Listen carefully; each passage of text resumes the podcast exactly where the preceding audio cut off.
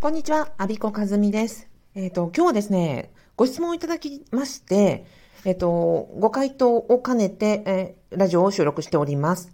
ご質問いただいた方の個人情報はね、お守りします。えっ、と、ただね、素晴らしい質問だったので、いや、実は個別でね、おかあの、ご回答でもできたんですけど、きっと同じことを知りたい方いらっしゃるだろうなとか、他の方の、え、お手本というか、うん、ロールモデルになるんだろうなというふうに思ったので、えー、Y 様、あのー、こんな形でね、ラジオで、えー、お答えさせてください。まあ、プラスメールでお答えすると、やっぱり、なんかこう、文面テキストベースになっちゃうので、なんかニュアンスとか、あの、まあ、言いたいことも、あの、こう、なんかお伝えしたいことも山盛りあったのでね、ちょっとラジオという形にさせていただきました。Y 様、ご質問いただきありがとうございました。で、マリ様がおっしゃってるのは、私のその副業の手引きをご覧いただきましたと、えー、とても有益な情報ありがとうございましたと、あとは、えー、兼業許可申請の資料も読みましたと。で、その上で自分が今から考えたいことを、えー、相談させてくださいってことだったんですね。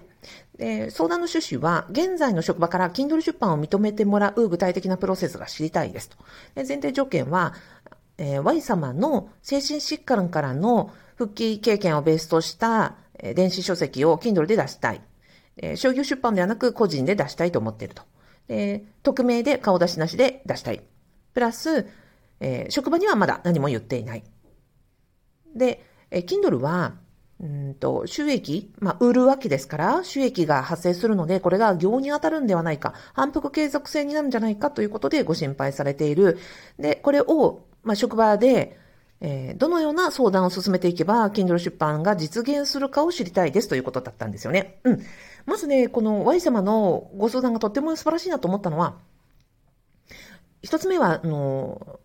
このテーマですよ。ご自身が精神疾患から復職されたという経験を書籍にしたいということだったんですね。これ、すごくあのニーズがあると思います。しかもその、私よく言うのは、黒歴史ほど、えー、副業の種になるっていうふうに言うんですよ。例えば、ね、舞様のように精神疾患って今、要は世の中的には、えー、隠したいことだったり、あのー、なんていうのかな、辛い過去だったりするわけじゃないですか。でも、その過去、あの辛いことであったり、隠したいことであるが、ほど、世の中ではそれだけ悩んでる方が多く、知りたいニーズもあり、Y 様がこうやって出版されたらば、その出版内容に励まされる方というのはたくさんいらっしゃると思うんですね。だから、あの、本当にニーズ、世の中のニーズとか、この種探しというのは素晴らしいなと思って、ここ、私は、あの、それでね、あの、他の方の参考になるよねって思ったんです。だから、例えば、えー、離婚を経験したとか、うんと、そうですね、病気を経験されたとか、大切な人を失ったとか、うん、そういう、なんだろう、みんなが、こう、あ普段であれば人にまあ話すことではないけれども、いろんな方がこう、自分の悩みをネットで検索したりとか、本で何かを情報を探したい。一般の知り合いには、知り合いとか友達とかにはなかなか言えない悩みというのは、ほどニーズがあります。で、次ですね、これをどうやって実現できるかを知りたいっていうふうに書かれてるんですね。私これがすごく好きで、うーん、よくご相談がある、同じ趣旨のご相談たくさんあるんですよ。どあの、これはダメなんじゃないでしょうか。そう。ダメなんじゃないんでしょうかっていう人が多いんです。これはグレーじゃないですか。これはアウトじゃないですかって聞く人多いんですね。うん。そう思うんだったらそれでいいんじゃないって私は思っちゃうんですよ。で、自分でアウトだろ自分でグレーだろって思っちゃったら、そこから先に進めないんですよね。でも、Y さんは、どうやったら実現できるかを知りたいっておっしゃってる。私、この意思、ウィル、あの、ウィッシュが一番大事だと思っていて、だから私なんかね、ここ、質問いただいてから数日ちょっとご回答までおあのお時間いただいたのは、こうやって考えてくださってる方に何をお伝えしたら私は、あの、お手伝いができるかなって思ったんですよ。うん。で、でこの、どのように進めていけばということですよね。で、私は方法は2つあります。1つ目は、職場への相談というのの、えー、手続きは、うんと、おっしゃる通り、兼業許可申請を出せばいいってもんじゃないんですよね。で、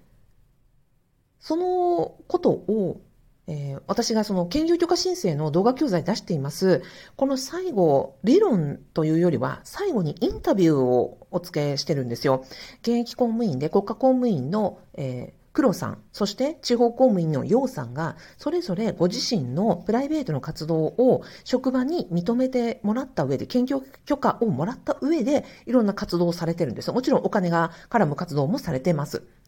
で、この時に、要は、あの、兼業許可申請を書くところだけがポイントじゃなくて、なんでインタビューを掲載させていただいてるかっていうのは、その、お二人が兼業許可申請を OK 出してもらうために様々な、こう、配慮とか根回しとか、あの、すり合わせとかをされているんですね。だから、最終的に兼業許可申請を書いて、まあ、職場のね、その書式を書いて OK もらう、これだけのことじゃなくて、楊さんがおっしゃってるんですけど、いきなり書面出して出すなと。そうじゃないんだと。そこは最後の確認というだけなのであって、それも、あの、黒さんも同じです。事前に、こうこう、私はこうこうこういう活動をしています。こうこうこういうためにやりたいんです。で、えー、続きましては、その職場とね、敵対したくない、えので、こんな風に、どんな風にすればいいでしょうかとか、あの、必要な資料があれば全て集めますとか、あとはこういう、あの、携帯で書きたいですとか、この構想とかを職場にあのしっかり話した上で、あとは、楊さんがおっしゃってたのは自治体の方の場合には、その職場がどっちの方に、こういう活動を、プライベートの活動を推進しているのか、それとも保守的なのかをしっかりあの情報収集するんだと。で、例えば議会の議員さんがこんな、例えば公務員の兼業や副業についてどんな質問をしているとかですね、首長が今までどういう発言をしてきているとか、えー、あとは市民から住民からどんな意見が寄せられている。だから、それを情報収集しておいてですよ。自治体において、この自治体においては、許可の方向に進んでいるのかとか、あとは過去の懲戒処分事例とかですね、いろんなものを調べて、あなたのお勤め先がどんな傾向を持っているのか、どういうふうに対策していったらいいのかを、まずはしっかり情報収集することです。そして、その上で、じゃあ自分がやりたいこと、今回の書籍の出、電子書籍の出版を職場に認めてもらうためには、誰を、あの、巻き込んで、誰に相談をして、どんな情報を出していけば、最終的に許可にポンってハンコ決済もらえるかっていうことをしっかり、あの、順序立ててやるんだと。いうことを、楊さんはおっしゃってます。もう一人、その、黒さんの方も同じです。許可をもらうために、その書式、あの、事前にね、あの、上司に相談したりとか、他の方の活動を見たりとか、で、自分が活動しているところから、その資料を取り寄せたりとか、じゃあ何があったら許可もらえるのかっていうことをしっかり事前に準備した上で、最終的に許可をもらって、えー、お墨付きをもらって応援されて活動するということが大事なんですね。ということは、おっしゃる通り、えっ、ー、と、この相談をどう進めていくかというのは、紙書いてポン、あの、決済もらうということではなく、その事前の準備、情報収集がめちゃくちゃ必要だということです。で、これは、やっぱりその、なんていうんですかね、単に書面がありますよということじゃないので、私、ここにインタビューを掲載させていただいたのは、そういう意味もあるんです。で、なおかつ、えー、黒さんや洋さんがおっしゃってたのは、公務員だからあれもできない、これもできない、これもできないっていうふうに、こう、がんじがらにも目に思ってらっしゃる方に、えっ、ー、と、ぜひですね、自分たちの活動とか、こういうふうにやったよという、あの、経験値をお伝えすることによって、あなたが、これはでき、でできないんじゃないかっていうマインドブロック外していただきたい。こういう例もあるよ。こういうふうにやったらできたよということをお伝えしたいという思いでお二人にご登壇、お二人ともご登壇いただいてるんです。だから、えっ、ー、と、ぜひですね、私は、あの、まあ、売り込みみたいになっちゃ、聞こえちゃったらごめんなさいなんですけど、でもね、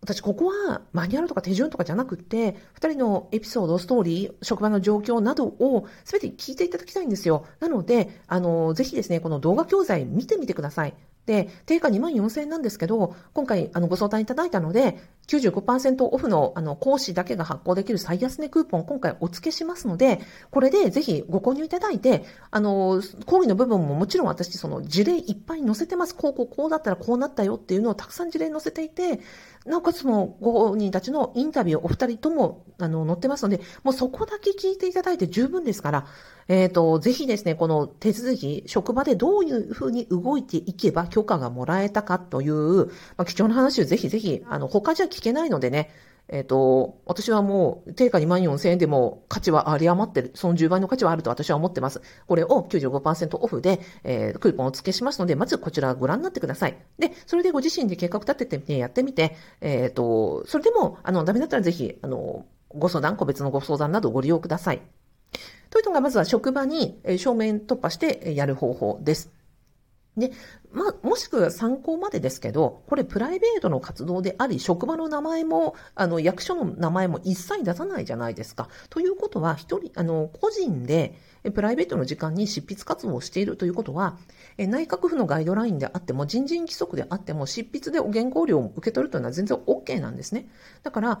私個人もそうです。私、法務省在籍中に2017年12月と2018年2月に電子書籍出版しました。Kindle で出してます。あとは、えっ、ー、と、公務員オンライントークイベント、パブパブというのを2年間やりましたが、そこで、えっ、ー、と、メンバーさんになってくださった方で、何人いらっしゃったかな ?Kindle 出された方。うん、私がパパッとお名前を思い浮かぶだけでも、3、4人、